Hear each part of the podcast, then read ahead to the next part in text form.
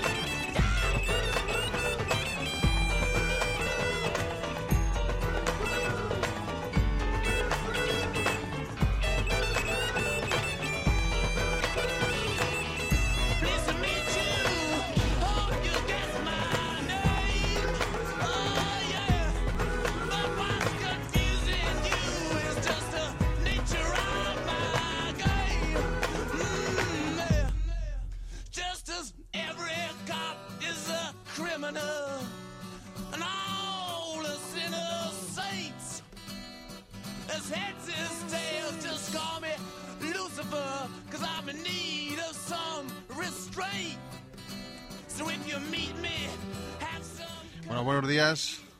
Lunes de resaca electoral. Yo creo que esta es la noticia que hoy, bueno, pues invade eh, todas las portadas eh, de los medios de comunicación y pues que no he querido que falte a, Business Class porque la economía ha sido la protagonista eh, de los debates electorales y de la campaña. Aquí no se ha hablado otra cosa más que de economía y pues mucho voto que ha caído del lado del ganador ha sido un voto eh, de confianza para mm, que solucione pues esta mm, catarata de malos resultados que nos acechan, que nos preocupan y que ponen nuestro futuro del lado muy sombrío. Bueno, yo he querido, yo he sido hoy un poco eh, original y voy a tener a un profesor para comentar eh, eh, los asuntos eh, políticos electorales. Y este profesor se llama José María Peredo y que creo que está ya eh, conectada telefónicamente. José María, buenos días. Hola, buenos días, Moisés, ¿cómo estás? Que, que- creo que soy original, creo que soy el primero que te llama de, de Buencon. Bueno, no, el primero, pero espero que tampoco sea el último. ¿eh? Yo creo que la jornada ha sido lo suficientemente interesante como para que estemos todos eh, deseosos de, de- de analizar los resultados y de, y de dar opiniones. Bueno, eso te pasa por saber. No, eso se- si, si aca- si acaso por leer, por leer la prensa. Bueno, pues nada, hoy la prensa pues ha sido, digamos, unánime, ¿no? Tampoco es que, es que, claro, no hay ninguna objeción. No, fue claro, fue claro la, la voluntad del pueblo expresada ayer en las urnas, ¿no? Sí, yo creo que el, el lugar, pues eso, se ha manifestado una, una victoria muy clara y muy contundente, tal y como vaticinaban los sondeos del Partido Popular, que cobra pues una eh, dimensión todavía mayor porque es el mejor resultado que ha obtenido el centro derecha en España en, la historia democrática, ¿no? Eh, esto creo que es importante señalarlo porque es un triunfo para Rajoy que, que de alguna manera pues eh, efectivamente confirma ese liderazgo y que es importante también dado que lo que parecen pedir o exigir los, los mercados pues son gobiernos eh, fuertes y gobiernos que sean capaces de asumir compromisos, eh, tomar medidas, y esos- los compromisos de la ejecución de esas medidas. ¿no? Entonces, creo que es importante. Yo por, por mm, poner alguna, alguna objeción a, a la victoria, eh, yo esperaba mm, algún escaño más. Bueno, es posible que es posible que, que se haya eh, incluso hecho alguna previsión en la que se hablaba de, de pasar de los 190, eh, incluso alguno más. eh. Eh, hombre, yo creo que el, el resultado es una amplísima mayoría, sobre todo teniendo en cuenta que el aumento también de votos ha sido importante. Son 10 millones eh, 900 mil votos, eh, que prácticamente 11 millones, o vamos, acercándose ahí a un techo ya eh, muy importante de, de votos, ¿no? Eh, Ahora, qué duda cabe que ha sido más significativo el descenso del, del PSOE, que ha sido extraordinario, que el aumento del PP. Eso, eso qué duda cabe. Sí, eh, algún analista ayer eh, comentaba esto, eh, destacando mm, que, mm, hombre, la, la- la victoria es inapelable, eh, pero no es menos noticioso que mm, eh, el PSOE ha perdido las elecciones y esa derrota tan, tan abultada es lo que ha propiciado que el PP las gane. Sí, yo creo que el, el electorado en efecto ha castigado mucho al, al Partido Socialista y en concreto pues al, al gobierno, la gestión del gobierno Zapatero y la y la falta de a lo mejor de definición o, o, o de diferenciación del, de Pérez Rubalcaba, ¿no? Del candidato Alfredo Pérez Rubalcaba. Yo creo que el, el varapalo al Partido Socialista es importantísimo, 59 escaños.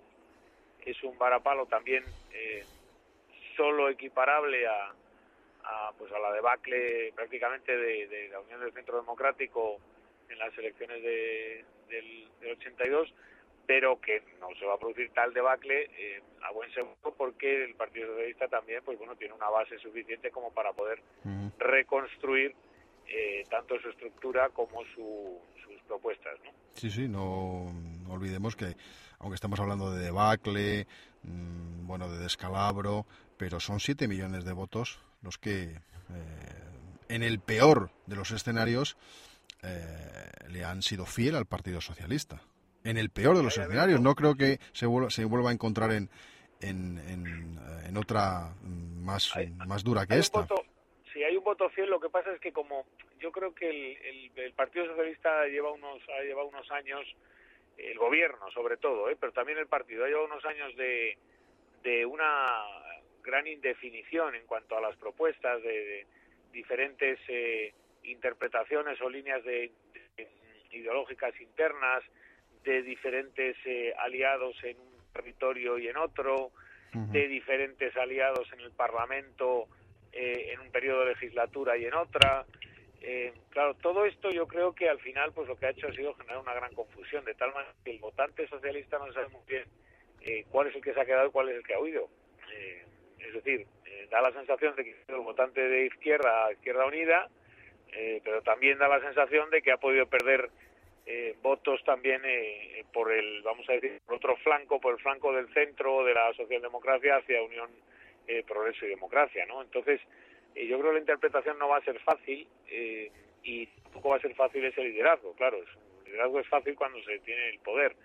Eh, cuando no se tiene el poder, eh, el liderazgo, como el propio Mariano Rajoy ha, ha vivido en sus carnes, pues no es tan fácil de, conseguir, ¿no? Sí, lo que pasa es que en el caso de Mariano Rajoy, eh, pues eh, había un muñeco en que, al que sacudir. Eh, ahora, ¿a quién se sacude? Porque Chacón mm, no, mm, que, que suelte el mazo y que prepare la espalda. Eh, en el País Vasco, eh, Pachi López lo mismo. Y Rubalcaba, pues tampoco tiene fuerza para, para, para imponer nada. Francamente, el único que ha ganado ha sido Alfonso Guerra, así que fíjate cómo está el Partido Socialista. Pues sí, ahí, en fin, se también se otra de las opciones era pues buscar una presidencia fuerte en torno a alguna figura carismática que podría ser el propio Felipe González eh, y a partir de una presidencia fuerte, pues eh, bueno, pues volver otra vez a buscar un, un liderazgo eh, entre entre las vamos entre entre otra generación, ¿no? De políticos. Claro, hay que tener en cuenta que claro que el, el zapaterismo, vamos a denominarlo así, en ocho años de gobierno, pues también ha quemado bastantes bastantes eh, eh, personajes políticos, bastantes personalidades políticas, ¿no? Entonces, eh, hombre, pues no lo tiene fácil, pero bueno, también hay que decir, eh, sobre todo de cara a los jóvenes, eh, eh, que por supuesto el resultado pues les ha podido a lo mejor pues pues sorprender o, o en fin, las derrotas siempre son duras en democracia, siempre provocan eh, movimientos en los partidos que salen que salen eh, derrotados y, y en derrotas tan claras pues siempre se producen situaciones como de vacío eh, que luego pues las estructuras de los partidos van llenando. ¿no? Yo creo que lo que hay que ver ahora de manera inmediata es el- la manera en la que el gobierno afronta la situación económica, el- las nuevas medidas y esta es la cuestión clave. ¿no? Lo otro pues entra dentro ya de lo que es la militancia del PSOE. Efectivamente, efectivamente. No, bueno, no deja de ser un partido muy importante para la democracia, porque siempre tiene que haber un, bueno, pues un, equilibrio, y, tener ahí una siempre que se, que se recomponga como que se vuelva a convertir en esperanza para, bueno, pues cuando el desgaste propio del de- del partido en el gobierno eh, se produzca, pues que haya ahí un, al- algo a lo que mirar, evidentemente. ¿no? Aunque yo creo que también es importante la, la incorporación de nuevos partidos eh, y, en fin, a ver esos cómo, cómo, cómo articulan su discurso y a ver si ese discurso pues sigue calando y, sigue eh, aumentando voto. ¿no? Esto me refiero al caso de UPyD, que es un millón de votos bueno, pues mm, desgraciadamente está a- a- al borde de no obtener grupo parlamentario cuando... Pues sí. Yo creo que en efecto hay una hay una cierta decepción con, con el tema de UPyD del, del eh, grupo parlamentario propio. Eh, no es una decepción en cuanto a la respuesta ciudadana y de vota y electoral que ha tenido, porque es que superar el millón de votos eh, ya, y ser la cuarta formación en número de votos de, de- del país, bueno, es un paso importantísimo de un partido muy joven, de un partido que prácticamente se ha estructurado por primera vez, yo diría, en, en- en estas elecciones y que ha conseguido además reunir a algunos candidatos eh, eh, pues muy muy significativos. Esto vuelve a poner sobre la mesa, Moisés, eh, en la traída y llevada cuestión de eh, la, la ley eh, electoral española, en la que se permite, vamos, se permite, en la que, con menos votos, dependiendo de qué circunscripción te, te presentas, eh, puedes sacar mayor número de escaños, y así se ha vuelto a producir eh, que si te presentas a nivel nacional, ¿no? Entonces el reparto, bueno, pues yo creo que va a volver otra vez UPyD a poner sobre la mesa, junto con Izquierda Unida y mejor seguramente otros grupos, eh, esta cuestión de la representatividad de- del sistema electoral. Claro, es que Foro con 27.000 votos tenía un escaño y UPyD con un millón no, no va a tener grupo parlamentario. Es, bueno, pues yo creo que no, no es democráticamente justo. Sí. Bueno, vamos a hablar del, del ganador. Eh, a mí me gustó mucho el discurso de Mariano Rajoy. Me gustó mucho. eh, creo que ahí sí se demuestra un talante y, y de un político democrático. Eh, pero claro, a todos nos gustaría que Rajoy fuera nuestro Churchill. ¿Puede serlo? Bueno, faltan unos kilos.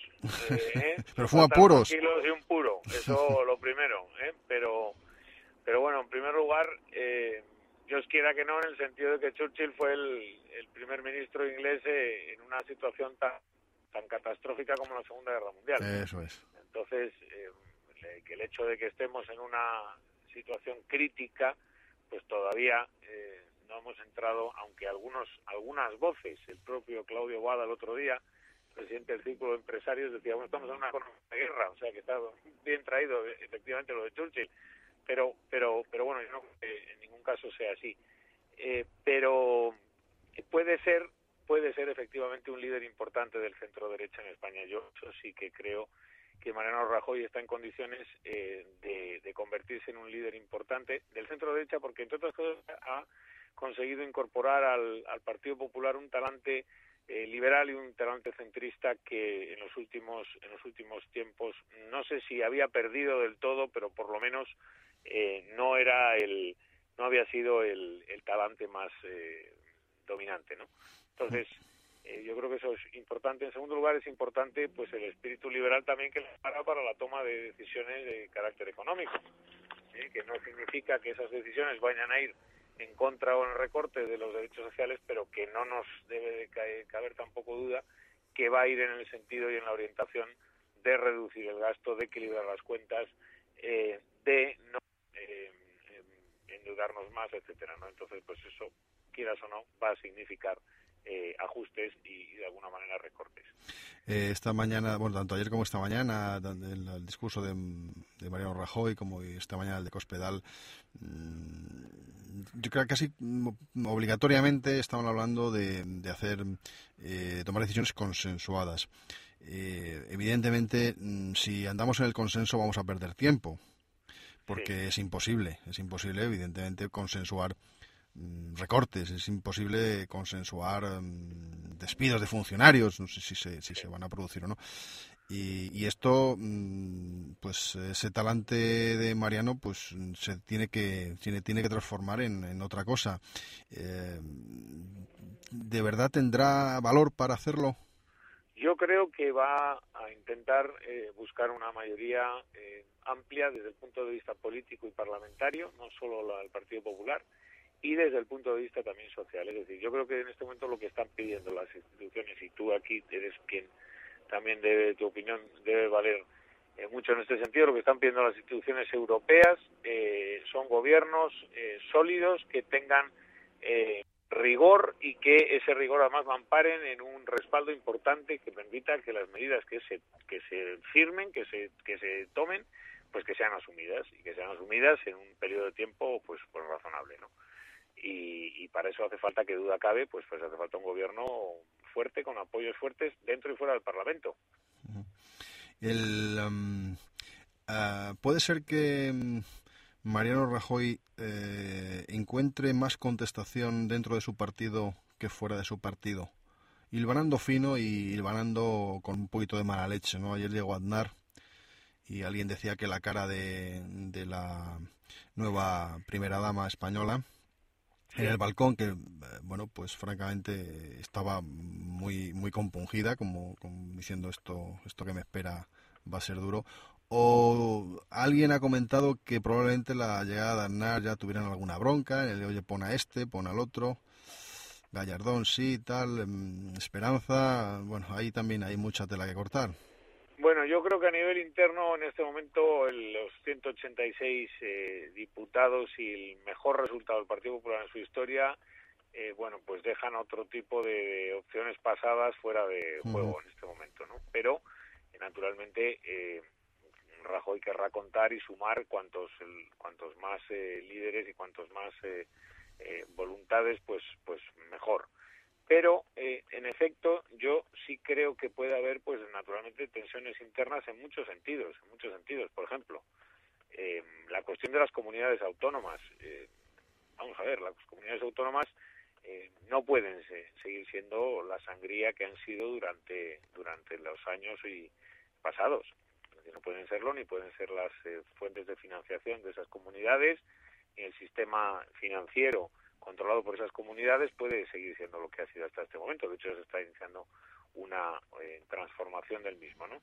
Eh, hombre, ahí naturalmente va a chocar eh, Mariano Rajoy en ese, en ese si, si aborda esa cuestión de reducir eh, presupuestos y competencias eh, para las eh, comunidades autónomas, pues va a chocar con las propias comunidades autónomas gobernadas por el Partido Popular. Es decir, claro, por supuesto que el Partido Popular tiene ahora una capacidad de, de poder, una dimensión de poder, pues de carácter hegemónico en todo el territorio eh, del Estado y eso, pues naturalmente va a hacer que haya diferentes intereses que se enfrenten, claro. Bueno, ya terminamos, eh, vamos, nos vamos a quedar en tu comunidad autónoma, no en la que vives, sino Sí. de la, de la que, De la que de procedo. la que procedes. Bien, bien. y la, y, y la vecina, que os lleváis muy bien. Eh, Cantabria, pues se le ha otorgado una mayoría clara al Partido Popular. y bueno, ahí parece que esos experimentos mm, de, de partidos mm, regionalistas y sin un claro color político, ¿crees que se ha acabado definitivamente? Bueno, acabarse definitivamente, pues el, la personalidad de Revilla eh, es probable que haya que haya llegado a su a su final, pero yo creo que ya había llegado a su final siendo presidente de la de la comunidad cántabra durante durante ocho años nada menos, que yo creo que era la máxima aspiración que tenía eh, Miguel Ángel Revilla y, y el Partido Regionalista pues efectivamente va muy ligado a la figura de Revilla, pero bueno no tengo yo tampoco suficiente capacidad de análisis para saber si tiene pues bueno pues algún liderazgo eh, que le vaya a sustituir, en fin, López Marcano o, o- o quien pudiera. Y no creo que se vaya a terminar la, esa opción regionalista o esa tercera opción, tercera cuarta opción en comunidades eh, pequeñas. El caso asturiano también pues también confirma que hay las persona- los personalismos muchas veces tienen tienen un papel importante que jugar. Eh, y por tanto no creo que se vaya a terminar. Ahora bien, que han sufrido un varapalo importante y que por supuesto hoy por hoy las opciones eh, que parece que cobran más sentido son estos partidos de carácter nacional tipo UPyD e Izquierda Unida que pueden convertirse en una tercera fuerza o en una fuerza de coalición en un momento dado. ¿no? Y luego ya por último el País Vasco, el resultado de la izquierda eh, soberanista, como ayer eh, remarcó el, el candidato por, eh, por Bilbao, la izquierda soberanista y no independentista. Ya la palabra independentismo eh, jurídicamente están jugando con ella, pero prefieren que aparezca el soberanismo. Bueno, esto le va a dar tranquilidad al País Vasco. mm, Bueno, No, no, yo creo que no le va a dar ninguna tranquilidad al País Vasco el hecho de que opte una, una, una opción en la que está integrada eh, una ideología que se ha hecho fuerte gracias a la utilización de las armas eh, y de la extorsión. Eso no le va a hacer fuerte, eh, perdón, no le va a hacer, no, no va a hacer que el País Vasco viva de una manera más cómoda, más tranquila, en absoluto. Es decir, eh, hay que pensar en, en que las personas que han dejado de tener escolta, pues eh, no van a sentirse cómodos naturalmente eh, con una opción que lo que está pidiendo pues es una modificación de la legitimidad eh, y del orden establecido durante durante décadas y siglos en, ese, esos, en esos territorios en que esas opciones además han sido defendidas de manera violenta en democracia y por tanto eso pues tampoco se puede olvidar de una manera de una manera eh, inmediata y que por supuesto ese produ producto de, de, de, la negociación, el producto de la democratización de esas propuestas políticas, etcétera, pues es muy sano, eh, es por donde tiene que conducirse, pero que ese proceso todavía está en, en la fase inicial, porque lo único que tenemos todo en ese momento sobre la mesa pues es una organización eh, terrorista asesina que ha manifestado su intención de dejar de utilizar la violencia, de dejar de matar, y una opción eh, política que se ha construido en torno a los representantes políticos de esa eh, de ese grupo. En fin, yo creo que no es para estar satisfecho en absoluto. Ahora bien, sí es cierto que, que, que bueno, han sido las primeras elecciones en las que los ciudadanos vascos han podido votar eh, sin necesidad de esconderse y en algunos ayuntamientos sin necesidad de protegidos. Bueno, pues eh, así acabamos. Eh, José María, de verdad es un placer hablar contigo de cualquier tema, pero de estos temas eh, especialmente eh, muy ilustrativas tus palabras y siempre aprendiendo. Muchísimas gracias, José María, por, gracias. por atenderme. Muchas gracias, Moisés, a vosotros. Bien, y así acabamos el programa de Business, de Business Class por hoy. Y hasta el próximo lunes. eh, un placer.